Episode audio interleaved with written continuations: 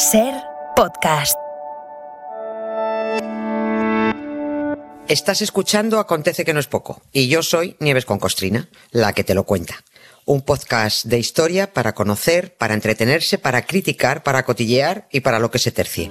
Que disfrutes del episodio.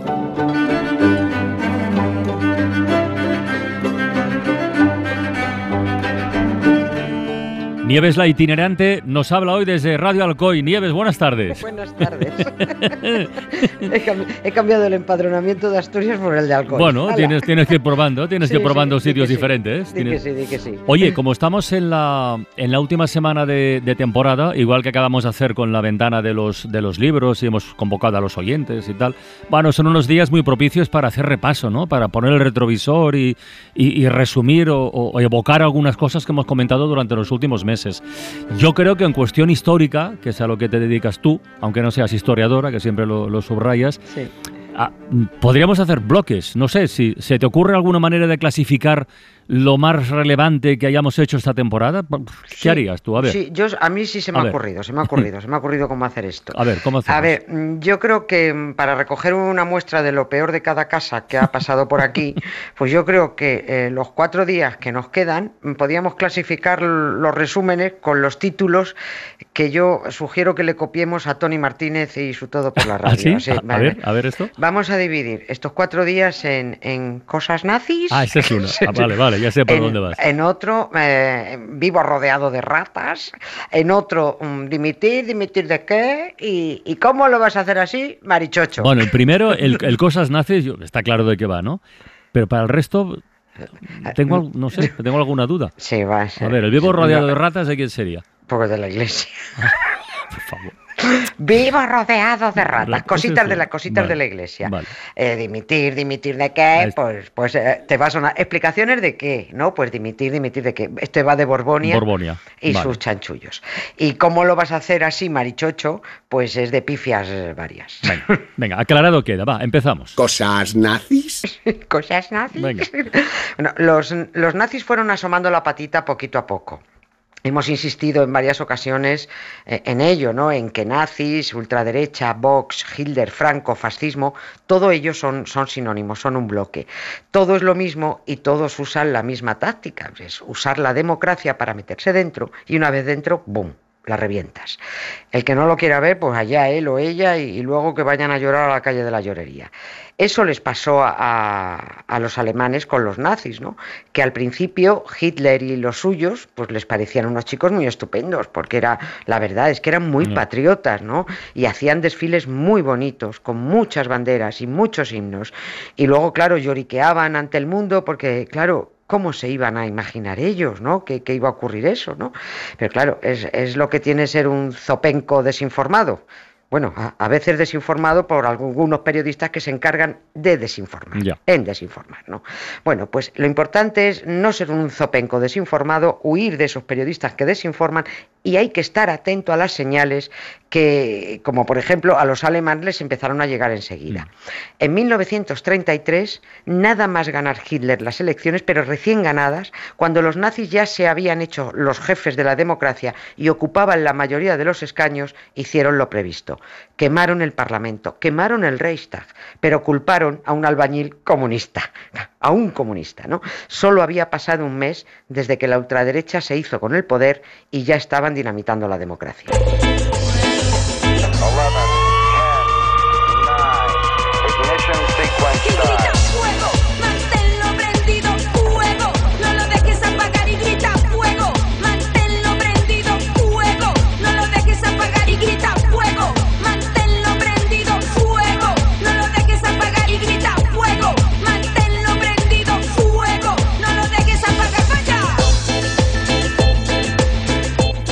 Bueno, al menos con el paso del tiempo se ha podido confirmar y demostrar y corroborar que fueron los propios nazis los que quemaron el Reichstag, que el albañil pobre no tenía nada que ver, y, pero que fue la excusa que utilizaron para, para suspender las garantías constitucionales, que eso ya son palabras mayores. ¿eh? Claro, es que eso, eso fue lo grave, ¿no?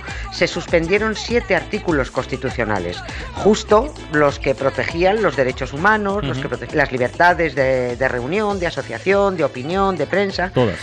todas, todas. Lo único que permitieron, eso sí, fue seguir instalando terrazas en Berlín. terrazas en Berlín todas las que quisieran, y cerveza, mucha cerveza, ¿no?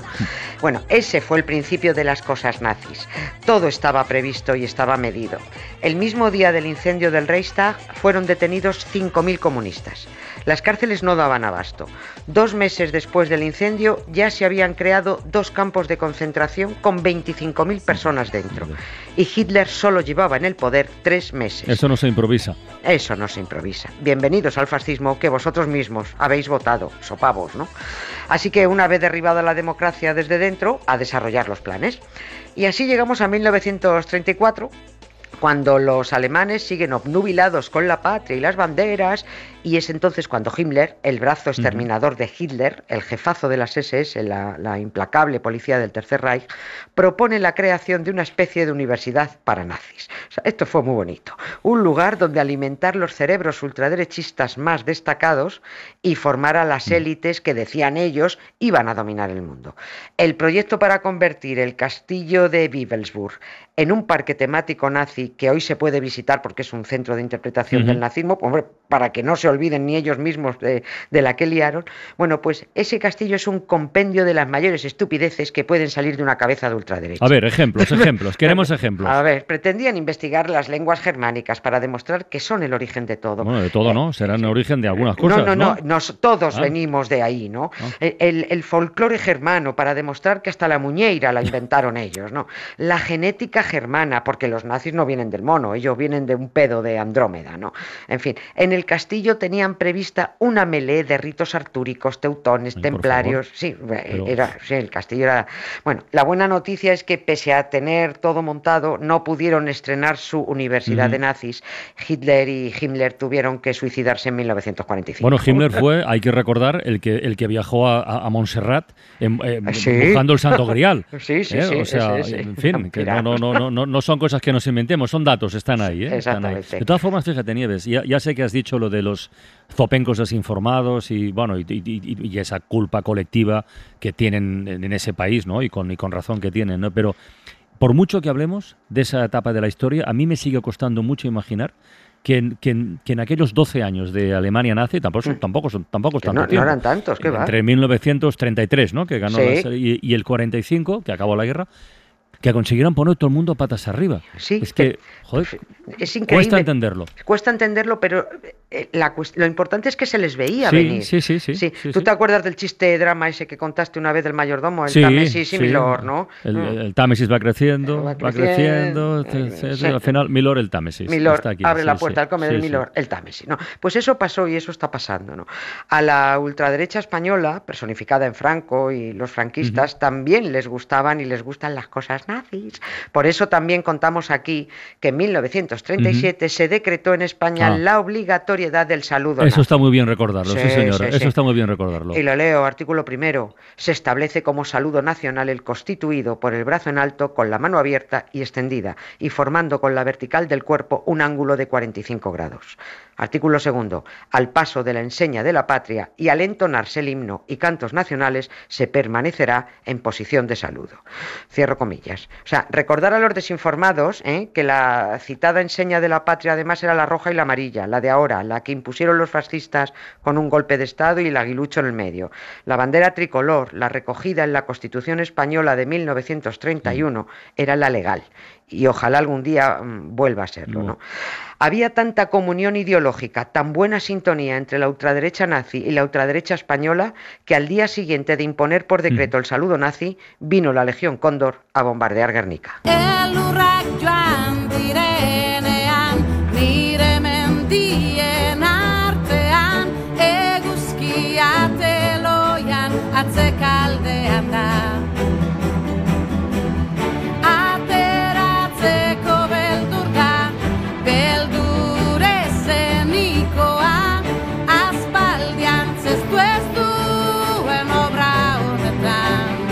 Aquí está bien conectar esto, es oportuno, porque en el caso de Guernica, tal como hicieron con el Reichstag, culparon de la destrucción de Guernica a los comunistas también, que, no, es, que no es muy diferente de lo que está haciendo Putin con la matanza de civiles en Ucrania. Claro.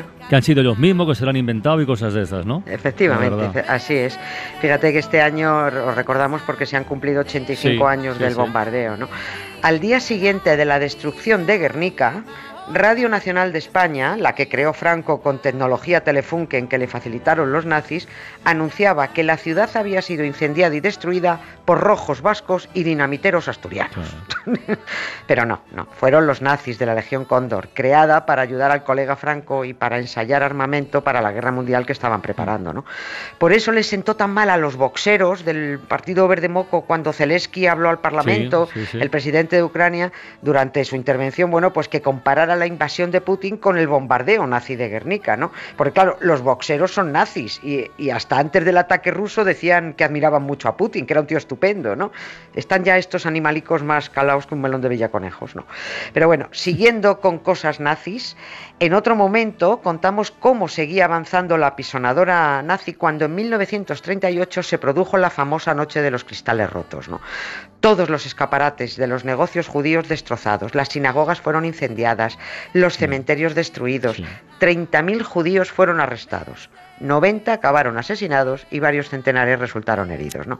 Insisto, lo estaban viendo venir desde hacía cinco años empezaron por fabricar un discurso contra los socialcomunistas, los gitanos, los judíos, los homosexuales Aquí también con la connivencia de determinada prensa, ¿eh? pero ni los judíos, ni los homosexuales, ni ninguno de los amenazados creyeron que pudiera ocurrir lo que, lo que ocurrió, ¿no? Porque hasta ellos los habían votado. Hubo judíos que votaron a Hitler. ¿no? Aquella noche de los cristales rotos marcó el antes y el después. Ya no había marcha atrás. El exterminio acababa de empezar y la guerra estaba ya a un paso, ¿no? Pero en 1938 los nazis también nos regalaron alguna que otra payasada, ¿eh? Como cuando cinco científicos nazis fueron al Tíbet a buscar el origen de la raza aria. Una raza que ha quedado ya claro que no existe, que es otro invento, ¿no? Va a existir, no hay raza aria. Pero además, estos presuntos científicos, ¿de dónde se sacaron eh, que, los arios, eh, rubios, altos y con los ojos azules descendían de los tibetanos, que son bajitos, morenos y de ojos achinados, ¿no? O sea, que habían bebido, ¿no? Tres meses se tiraron estudiando a los paisanos tibetanos, midiendo los cráneos, tomando muestras de pelo y, no, la verdad es que no, mm. no, encontraron nada ario, no encontraron ni siquiera un mojón ario fosilizado, nada, nada que les demostrara nada. Fueron cosas de la ultraderecha nazi, porque esto es así, porque lo que Natura no da, Salamanca no presta. Usted no puede pasar, la fiesta no para feo, oiga, usted no puede pasar, la fiesta no para feo, cara cangreo, cara cangreo. La fiesta no es para feo, tú ves. Te lo puede pasar. La fiesta no es para feo. Allá no hay buques de un cirujano. Para que le cambie la cara a mi hermano. Te lo puede pasar. La fiesta no es para La fiesta no es para feos, no está mal, no, está mal como cierre. Bueno, y mañana nos espera el vivo rodeado de ratas. Mañana vivo rodeado de ratas, cositas, de, la iglesia, no Está mal, no está mal, buena semana, buena semana de resumen, Nieves. ¿Mañana sigues en Alcoy o dónde estarás? No, mañana ya estoy en mi ah. casa de Almería, ah, mañana. Vale, Mañana ya pongo el huevo. Poquito a poco, poquito a poco. Pues venga, un beso muy grande y hasta mañana, cuídate. Otro para ti, adiós. Suscríbete a Acontece que no es poco. Todos los episodios y contenidos adicionales en la app de Cadena Ser y en nuestros canales de Apple Podcast, Spotify, iBox, Google Podcast y YouTube. Escúchanos en directo en la Ser de lunes a jueves a las 7 de la tarde. Cadena Ser. La radio.